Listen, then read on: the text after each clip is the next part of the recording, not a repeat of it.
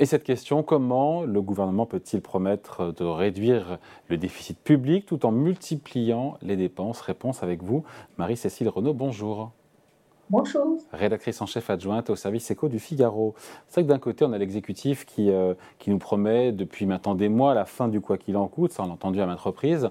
On a Bruno Le Maire qui nous avait dit même que la France était à l'euro près, je le cite. pour autant, on a un gouvernement qui annonce régulièrement de nouvelles dépenses. Est-ce qu'il n'y a pas une petite contradiction quelque part? Euh, si, effectivement, euh, la fin du quoi qu'il en coûte est sans cesse répétée et on voit que le robinet des dépenses coule toujours à flot. Hein. Rien que la semaine dernière, jeudi dernier, l'exécutif annonçait un plan pour développer la pratique du vélo euh, qui coûtera 2 milliards d'euros. Au même moment, en déplacement en Charente-Maritime, Emmanuel Macron annonçait un plan pour le lycée professionnel qui, là encore, représente un coût d'un milliard d'euros. Euh, Stanislas Guérini, jeudi aussi, euh, le ministre de la fonction publique, annonçait qu'il souhaitait réunir les syndicats pour discuter d'une nouvelle augmentation des salaires des fonctionnaires dont le point d'indice avait déjà augmenté l'été dernier. Et on attend dans les prochains jours euh, euh, Christophe Béchu, le ministre de la Transition écologique, qui doit là encore nous annoncer un grand plan pour la rénovation énergétique euh, des écoles et des bâtiments. Donc, bien sûr, tout cela est nécessaire, mais ce sont encore des mesures coûteuses, des mesures supplémentaires, des coûts supplémentaires. Et donc, on voit que le quoi qu'il en coûte n'est pas fini. Même si vous avez raison de le souligner, toutes ces dépenses prises une par une sont totalement légitimes. Le problème, c'est que ça vient se fracasser. Ça vient se fracasser sur l'idée que, euh, ben voilà, il y a cette volonté affichée de réduire les déficits tout en augmentant les dépenses. Si on veut que l'équation tienne, il faut, ben, il faut plus d'impôts, il faut augmenter les impôts, il faut qu'il y ait plus de croissance, mais ça ne se décrète pas pour réduire les déficits euh, sans, sans, tout en continuant à augmenter les dépenses, les dépenses pardon, il y a plusieurs euh, mesures. Soit on augmente la croissance, ça passe par la croissance, mais on voit bien qu'en ce moment, elle, est atone, donc euh, on est à 0,2% de croissance prévue au deuxième trimestre, donc malheureusement, on ne peut pas trop compter là-dessus.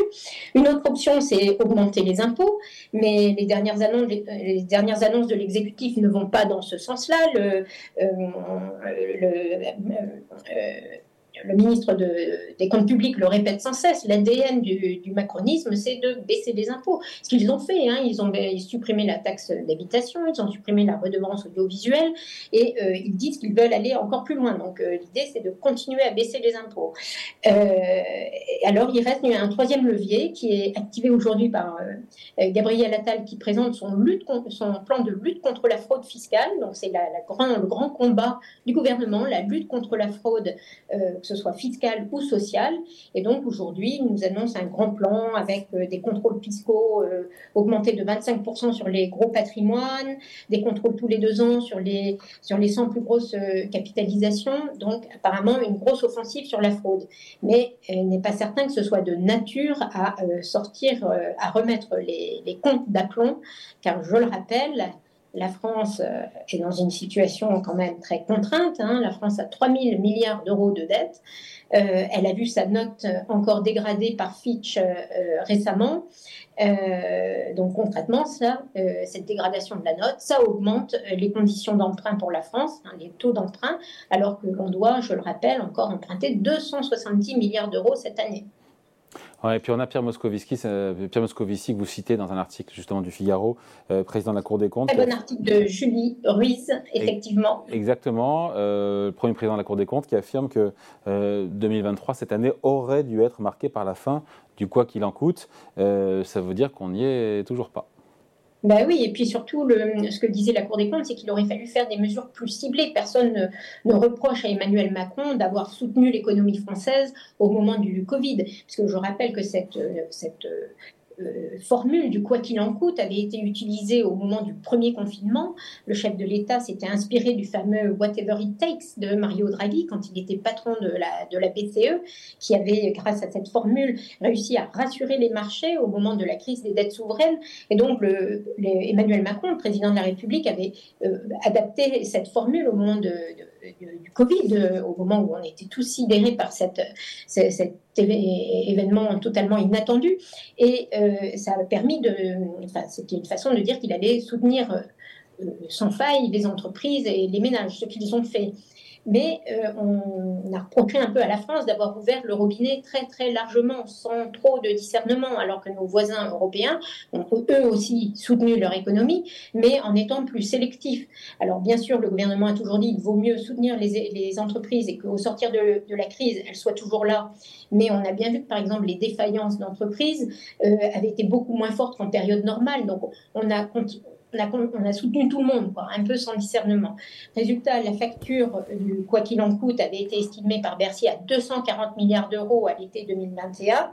Et déjà, cette année-là, en 2021, Bruno Le Maire à l'université d'été du, du MEDEF disait que le quoi qu'il en coûte, c'est terminé. Mais on voit qu'on y est toujours parce qu'après la crise du Covid, eh bien, ça n'était pas terminé. Il y a eu bien d'autres événements qui ont suivi et qui ont fait que le quoi qu'il en coûte s'est prolongé. notamment la guerre en Ukraine avec ses boucliers tarifaires sur l'électricité et le gaz, euh, bouclier sur l'électricité qui est prévu pour durer jusqu'en, je crois, 2025. Et en même temps, on finit. Eh ouais. Oui, et le bouclier tarifaire. Hein, euh, donc il y a eu effectivement, vous le disiez, la guerre en Ukraine. Il y a eu toute cette, euh, euh, tous ces problèmes autour de l'énergie. Donc le bouclier tarifaire a coûté près de 24 milliards d'euros en 2022 et la facture devrait encore s'établir autour de 30 milliards d'euros en 2023. Et si on maintient le bouclier tarifaire sur l'électricité jusqu'en 2025, eh bien ça pourrait coûter encore 11 milliards d'euros selon le selon le gouvernement. Donc on voit à chaque fois il y a quelque chose qui vient pour prolonger.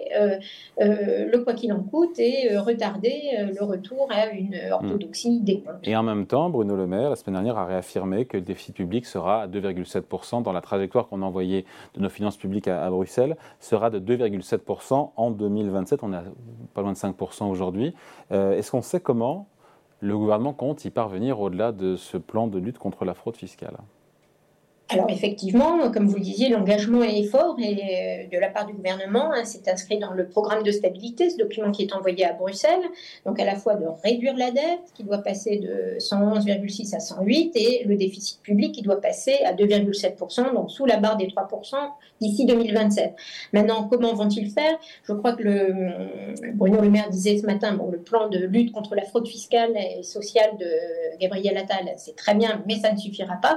Non, je crois que le gouvernement mise surtout sur une reprise de la croissance. Or, pour le moment, euh, eh bien, malheureusement, on voit qu'elle reste très, très faible et donc euh, il faut espérer que dans les, dans les mois à venir, la croissance reprenne.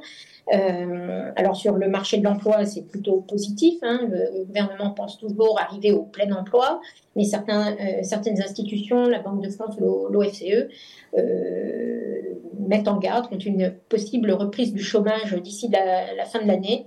Donc on voit que les mois à venir sont assez incertains et vraiment ce, que le gouvernement, ce dont le gouvernement aurait besoin, c'est de la croissance. Allez, merci beaucoup. Explication signée Marie-Cécile Renaud, rédactrice en chef adjointe au service économie du Figaro. Merci, bonne journée. Merci, à bientôt.